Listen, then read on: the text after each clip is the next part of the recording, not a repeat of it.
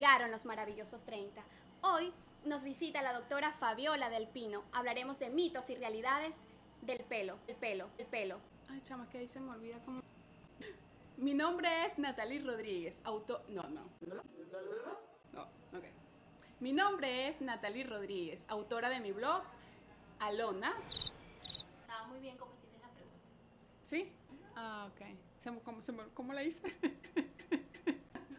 Eh, ¿cómo, podemos implementar esta- este cuidado eh, del pelo? Ay, no, ya va. ¿Tienes el pelo graso o seco? ¿Necesitas productos para el cuidado de tu pelo? Visita a Perfumería Dulcinea. Allí encontrarás todo lo que necesites. Se encuentra ubicada en Caracas, Los Chaguaramos. El kit ideal para combatir el frizz lo tiene Seda Queen. Anímate y consiente tu cabello. Momento de disfrutar un buen café. Café Serranía. No puede faltar ni en tu casa ni en la mía.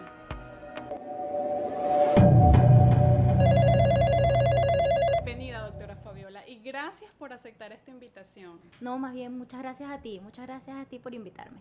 Bueno, comencemos desde ya porque tengo más preguntas que pelos en mi cabeza. Doctora Fabiola, ¿qué es el pelo?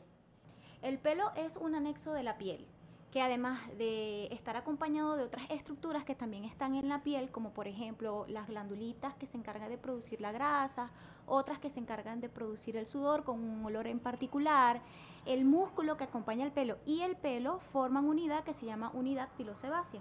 Ella participa en muchas funciones, como por ejemplo protegernos de las agresiones del ambiente, las agresiones externas, o bien de los rayos ultravioleta, o también la termorregulación, regular la temperatura en la piel, en el cuerpo, y así como también ejerce una función social porque el pelo en algunas culturas nos permite diferenciar si es un hombre o es una mujer, o por ejemplo nos permite diferenciar distintas etnias, si somos afrodescendientes o, si somos caucásicos o somos asiáticos, y también es muy importante porque desde el punto de vista estético y social, digamos que el pelo, si no estamos arreglados, si está arreglado, si está aseado, eso nos hace ver como más atractivo. Entonces eh, es muy importante. Ok, ¿y cómo, cómo es eso de nutrir el cabello? ¿El cabello se alimenta? ¿Esto es un mito o es una realidad? Para poder entender mejor esto es importante dividir el pelo esquemáticamente en dos partes o dos porciones. Una que está dentro de la piel o del cuero cabelludo, que se llama folículo piloso, y la otra que es la que nosotros podemos observar, la que podemos ver, que es la fibra capilar. Ahora bien, la que está dentro de la piel, esta necesita nutrientes para poder realizar el- los procesos normales de replicación, de, de la parte metabólica, la interacción con los distintos factores, proteínas, etcétera, y ya la fibra capilar si no necesita esta actividad metabólica. Cuando habla de nutrir el cabello, ¿este se alimenta? ¿Esto es un mito o una realidad? ¿Qué podemos hacer entonces si es una realidad? eh, ¿Cómo podemos alimentar el cabello? ¿Cómo es esto? Eh, eh, entró así como en, en una confusión. A ver. Bueno, en cuanto a nutrir, todo el cuerpo necesita nutrición. ¿Y cómo lo podemos nutrir? Con una alimentación balanceada, comiendo adecuadamente, realizando eh, actividades físicas, ya que de esta manera, cuando el cuerpo eh, realiza una actividad completa, global, organizada, trabaja de manera adecuada, entonces de esa manera también el cuero cabelludo, que es una parte de la piel también, es la piel, pero que tiene muchos folículos pilosos, muchos pelos en la cabeza, también trabaja de manera adecuada. Entonces de esa manera podemos... Ok, siempre desde casa uno escucha que el pelo está muerto. Si esto es así, ¿cómo crece el pelo? Bueno, para poder entender bien esto, ya como dije anteriormente, la parte que está dentro del cuero cabelludo, el folículo piloso, es activo metabólicamente, es decir, que está vivo. Ya la parte que digamos que está eh, muerta es la parte de la fibra capilar. Ahora bien, eh, es importante saber que el pelo o el, crecimiento del pelo tiene distintas fases. Una primera fase que es una fase anágena, que consiste en la fase de replicación celular, de crecimiento, esa dura más o menos como tres años, de 3 a 5 años más o menos. Esta va seguida de una fase catágena, que es una fase de reposo, que dura aproximadamente 3 semanas. Y finalmente una fase telógena, que es una fase de caída, que puede durar aproximadamente como 3 meses. Entonces, sí, tiene una fase de crecimiento que es al inicio. Ok. Y el pelo es como la piel, que hay diferentes tipos de pieles, por ejemplo, piel grasa, piel mixta, eh, piel seca. ¿Esto ocurre eh, con, el, con, el, pelo? Hay diferentes tipos. Eh, ¿Y qué ocurre en estos diferentes tipos de piel en cuanto a la genética? Mira, sí existen diferentes tipos de pelo, pero para poder también comprenderlo es importante que existen patrones de pelo, ¿ok? okay que es, por ejemplo, si el pelo es liso, es ondulado, es rizado, para que no exista confusión. También existen, más bien, en vez de si el cabello es graso, seco, esto está relacionado más que todo con eh, la cantidad o el tipo de, cantidad de, sebo que pueda producir el cuero cabelludo, más que si la, el, más que el, pelo sea seco o sea grasoso o sea mixto. Eh, por ejemplo, y si tiene que estar determinado genéticamente porque los caucásicos, por ejemplo, los que somos más blancos, tendemos a tener mayor cantidad de glándulas sebáceas, que son las estructuras que se encargan de producir la grasita, en este caso en el cuero cabelludo, que los afrodescendientes o los asiáticos. Ellos tienen menor cantidad. Entonces sí, los caucásicos tienden a tener el cabello con mayor grasita porque tiene más glándulas, mientras que los otros no. Por eso es que hay más tendencia a que estos sean más secos. Ok. ¿Y qué, qué hace que el pelo tenga color? Hay algunas personas pues que eh, tienen el, cabello de color negro, otras lo tienen castaño claro, otras los tienen rubio naturalmente. ¿Qué ocurre en este proceso para tener un color de cabello eh, genético, ¿no? Eh, de nacimiento. Sí, sí, claro. Mira, existen unas células dentro de la piel y en el folículo piloso, en el folículo piloso que estas células eh, se encargan de producir el pigmento, la melanina. Hay unas que están en el folículo piloso, esa es la que le da el color. Y eso viene determinado genéticamente. Es decir, que si tú tienes descendencia afrodescendiente, eh, o en tu genética es más predominante que exista el pelo rojo, probablemente la tinción de esa melanina va a hacer que tu pigmento sea de ese color. Ok, ¿y qué pasa con esos surfistas que están siempre en la playa, eh, que tienden eh, por el sol, el calor o el salitre? Pues no sé, hay algo interviene porque de repente hay personas que cuando van mucho tiempo a la playa le salen como que esos reflejos distintos o más claros en el cabello interfiere la, el, el, el, entorno, el clima. Sí, cuando te expones mucho al sol, pero eso no va a hacer que, por ejemplo, si tú tienes el cabello rojo, no se te va a poner amarillo. ¿Entiendes? O sea, sí puede afectar un poco los rayos, de hecho los afecta los rayos del sol al pelo, pero no al cambio que te puedas poner, por decirte un ejemplo, mi pelo es negro y ahora si me expongo al sol, yo lo quiero rojo, se va a poner rojo o azul, no. Ok, ok. Entonces, esto a diferencia de la piel, eh, cuando vamos a la playa debemos utilizar protector eh, capilar o podemos ir a, la playa o a exponernos al sol sin, sin protección en el cabello o en el pelo.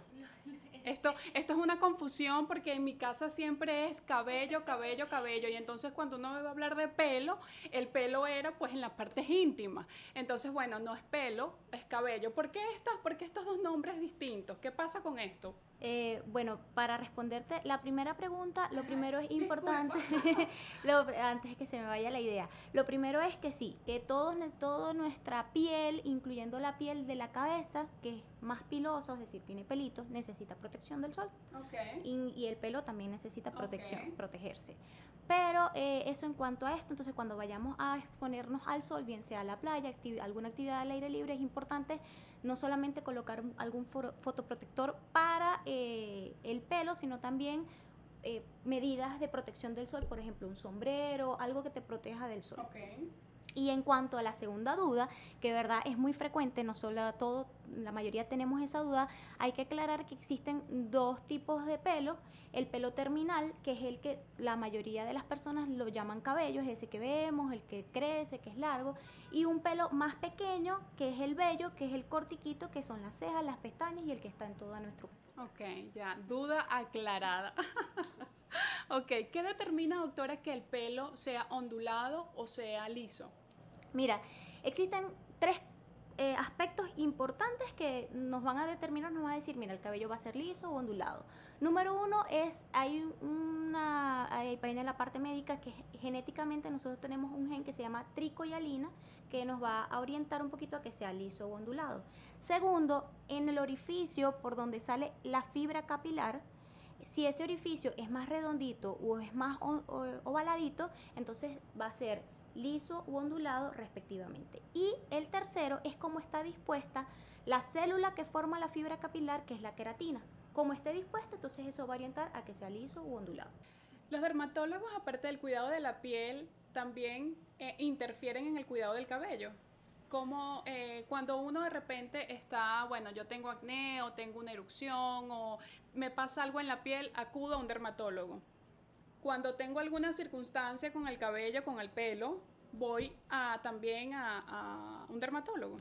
Eh, sí, sería lo ideal. Eh, la dermatología es una ciencia médica que se encarga no solamente del diagnóstico, las enfermedades y el tratamiento que afecta a la piel, sino digamos que sus anexos como son pelo, uñas.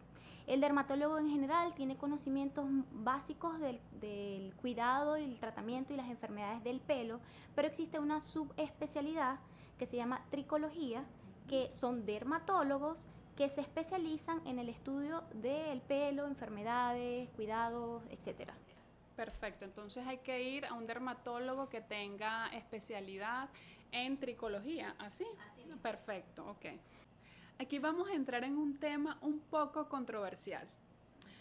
Porque ustedes los dermatólogos siempre dan eh, consejos o indicaciones basados en eh, investigaciones científicas. Pero ¿cómo hacen con la cosmética capilar? Mira, tú muy bien lo dijiste.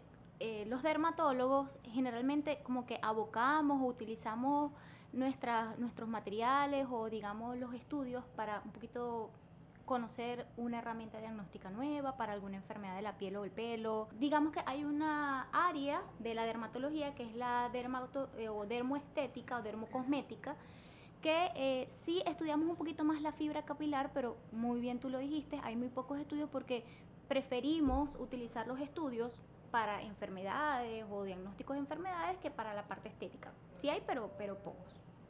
Aprovechando que estamos hablando de la cosmética capilar, ¿qué podemos implementar para nuestra rutina diaria para el pelo?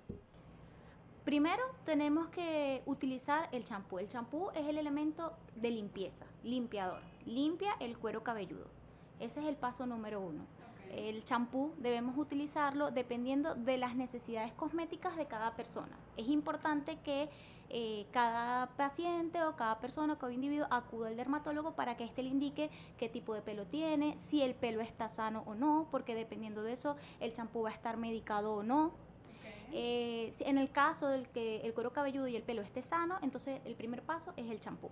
Ok, entonces debemos acudir a un dermatólogo para que ustedes nos indiquen qué tipo de champú puedo usar para mi tipo de pelo. Lo ideal es que acudas al dermatólogo para que él te diga si el cuero cabelludo está sano o no, si tu pelo está sano o no. Y de ahí entonces él te oriente a si debe ser medicado o no, si puedes usar cualquier tipo de champú, qué tipo de champú. Ok, ¿hay alguna evidencia, doctora, eh, eh, científica para el uso de los parabenos, eh, de la silicona. Los parabenos, el champú no tanto, porque el champú está diseñado para que las concentraciones y el tiempo de aplicación no produzca tanta alergia pero sí los componentes de los tintes, eh, si tienen muchos parabenos, otros, otros cosméticos o como mencioné, el formaldehído sí no es, no es saludable, no es bueno para el cuero cabelludo ni para el pelo. Ok, ¿cómo son los pasos a seguir? Porque de repente esta pregunta parece muy lógica, pero hay tanta desinformación en las redes sociales o tanta información que no está adecuada o sustentada Em, ¿Cómo debemos usar estos pasos para el lavado del cabello cuando usamos champú, acondicionador, un serum? Em, porque, por ejemplo, yo he visto mucho en las redes sociales que hay influencers eh, que te mandan simplemente a utilizar acondicionador y no te mandan a utilizar el champú. Entonces, ¿cómo es este proceso? ¿Debemos utilizar los tres pasos y cuál, en principio, eh, eh, champú, serum o acondicionador?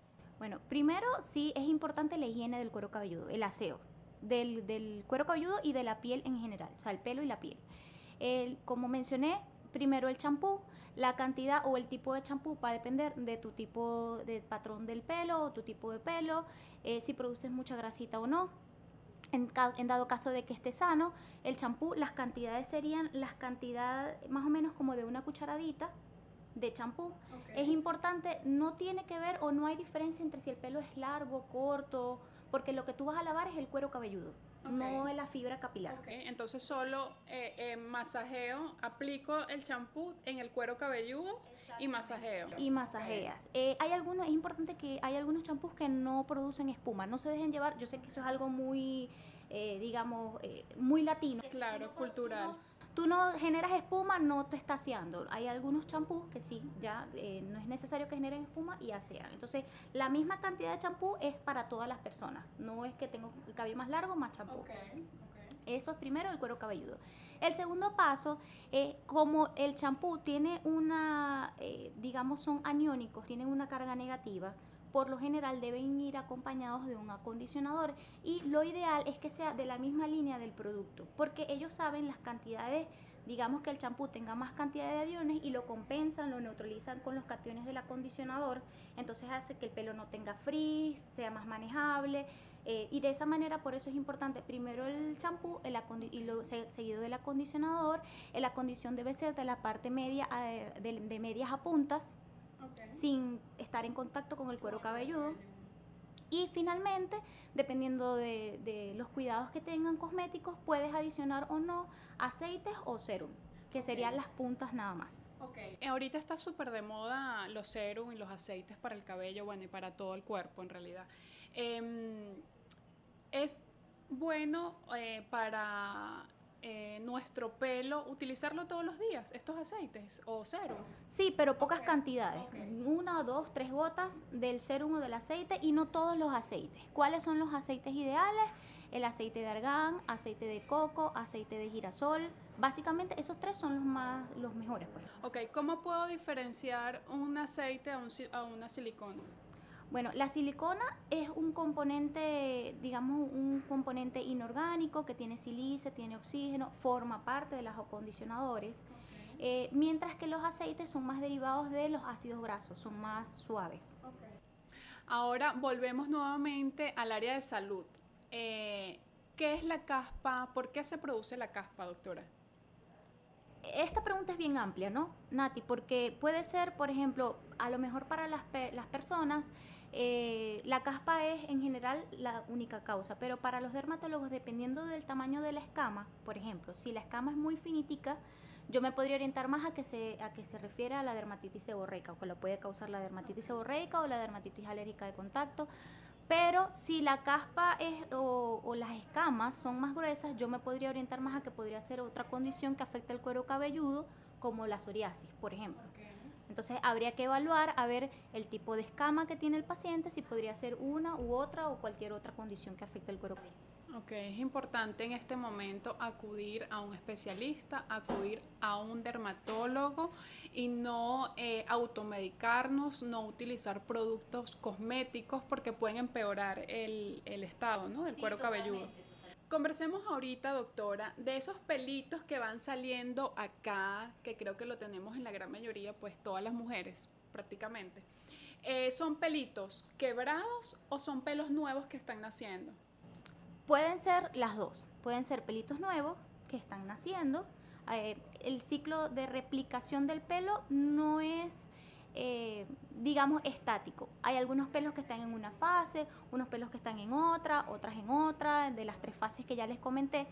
Eh, pero también puede ser la fractura o la ruptura de la fibra capilar si te aplicas muchos químicos, eh, alisado, si existe mucha agresión externa, si por ejemplo te secas mucho el cabello o el calor hace que se fraccione, se rompa la fibra capilar y puede ser también ese caso. Ok, ok, o sea que no, no, no, podemos creer de repente a esas personas que le están secando el cabello a uno que te dice, mira, no, pero tranquila que tienes el cabello cortico y entonces te está creciendo el, pelo. Sí, exacto. No necesariamente puede ser eso, yo, yo eso siempre lo dudo, pero bueno, eh, tengamos la esperanza de que, de que sean pelos nuevos los míos. ¿Por qué se produce el efecto frizz? Mira, el frizz es algo así como, como un esponjamiento, como digamos que es, eh, se llena de, por la fricción puede haber mucha carga negativa en el pelo. Los factores que están relacionados con el frizz son tres. Eh, como mencioné, puede ser que esté muy cargado negativamente el pelo y con esto, repito, por ejemplo, el champú es aniónico, los que limpian bien generalmente son aniónicos, aunque también hay champús catiónicos que tienen como una carga más positiva, pero eh, esa carga negativa hace que el pelo eh, esté como esponjado, que haya frizz. Segundo, la porosidad. Si la fibra capilar está muy porosa, que eh, cuando está más porosa, cuando agredimos más el pelo con calor o con agentes externos, hay más porosidad. Y tercero, la fricción. Por ejemplo, cuando estamos durmiendo, si con la almohada nos movemos mucho y hay fricción, entonces estas tres cosas hacen que tengamos ese pelo esponjoso o con frizz. Bueno, el mío es con frizz. Sí, bueno, el mío también. es con frizz y poco. ok, doctora. Em, ¿Podemos eh, tratar el cabello para mejorar la calidad del mismo? ¿Productos cosméticos? ¿Sí mejoran estos productos eh, lo dañado que podamos tener el cabello? Eh, eh, de eso depende. Por ejemplo, si nosotros tenemos caída del, del, del pelo, hay muchas causas de caída del pelo. Pueden ser, podemos tener una caída que sea reversible, que es la no cicatricial, que es, por ejemplo, por el efluvio telógeno, o sea, la caída masiva del pelo, o por ejemplo, cuando tenemos eh, la calvicie, que es eh, la alopecia androgenética, o por ejemplo, hay unas que tú con medicamentos directos en el pelo o que bien sea, se utilizan como vehículo aplicarlos directo en el cuero cabelludo para que llegue al folículo piloso, ese va a mejorar. Pero si lo que tú te refieres es a la mejora de la fibra capilar, sí existen también productos cosméticos como por ejemplo los aceites, eh, utilizar una línea completa o adecuada de acuerdo a tu tipo de pelo de champú, acondicionador, serum, evitar agredirlo con calor, con químicos.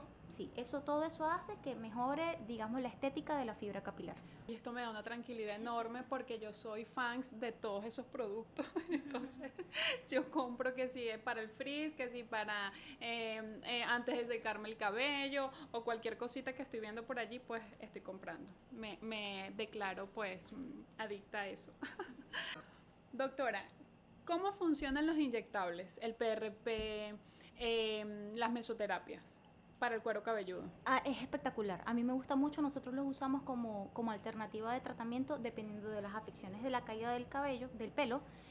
Em, por ejemplo, el PRP, que es el plasma rico en plaquetas, nosotros eh, inyectamos el plasma rico, que es el plasma propio de la persona, se lleva una centrífuga, se extrae y luego de esa manera colocamos directo en el cuero cabelludo y eso hace que penetren unas sustancias bioactivas, o sea, unas, unas eh, estructuras o sustancias que forman parte de- del plasma que permite que, por ejemplo, se funcione de la mejor manera la parte metabólica o activa en el folículo piloso, eh, hace que se aceleren los procesos de replicación, funciona mejor el- la unidad pilosebácea, entonces es, es espectacular. Ay, a mí me encanta eso porque además que siento que de verdad eh, para la caída del cabello ese tratamiento, sí. ¿Y en cuánto tiempo uno puede ver el resultado de ese tratamiento? Mira, como a los tres meses, como a los tres meses eh, es que tú puedes observar el... Ok, y este tratamiento de plasma rico en plaqueta es, se puede combinar con alguno, con algún otro producto. Sí, claro, nosotros aplicamos dependiendo de la caída. eh, si es una eh, alopecia androgenética, lo combinamos, por ejemplo, con, con otros medicamentos que están en el mercado, que también los, ap- lo- los- bien, los aplicamos de manera intralesional o con, con un dermapen. ¿Por qué se cae el pelo, doctora? Eh, la caída del pelo puede, puede ocurrir por condiciones normales, que entras en la fase del ciclo del pelo, que es la fase telógena, que hay caída del pelo, eso ocurre en todas las personas, o bien sea si tienes una condición por caída de- del pelo, esta puede ocurrir bien sea porque se, se acorta la fase anágena, que generalmente ocurre por eso, o porque se alarga la fase telógena. Doctora, ¿por qué salen las canas? Bueno, las canas es un proceso normal de envejecimiento. El almanaque, ya, estamos en algo cronológico, biológico de, de- de envejecimiento. Pero existen eh, factores que pueden hacer que te aparezcan más canas, ocurra más, más pronto el encanecimiento. Por ejemplo, si estás sometida a estrés, pueden aparecer más canas. Genéticamente ya se sabe que las personas que son, por ejemplo, de descendencia afroamericana, las canas ocurren después, más o menos 40 años, 9 años antes o después, o sea, después de los 30 ocurre. En cambio, en las personas que son caucásicas ocurre antes, ocurre antes de los 30. Puede, puede pasar. Este, también puede ser, por ejemplo, si están asociados a algunas condiciones o algunos síndromes, puedes tener más canas que una persona que no tenga esto. O bien ya se sabe desde el punto de vista, digamos, científico, que las canas están relacionadas a la producción de una hormona que viene de la tiroides y cuando ésta se empieza a producir mucho, entonces hay encanecimiento. Esa es la causa. Doctora, por favor, aclaremos si el mundo de la estética facial la podemos llevar al mundo de la estética capilar. Me refiero específicamente a estos productos que contienen Botox, ácido hialurónico para alisar el cabello. ¿Esto, esto sí funciona? ¿Es real esto? Bueno, si supieras que el término Botox capilar se refiere a que digamos, suavizan las arrugas del pelo, las ondas de la fibra capilar.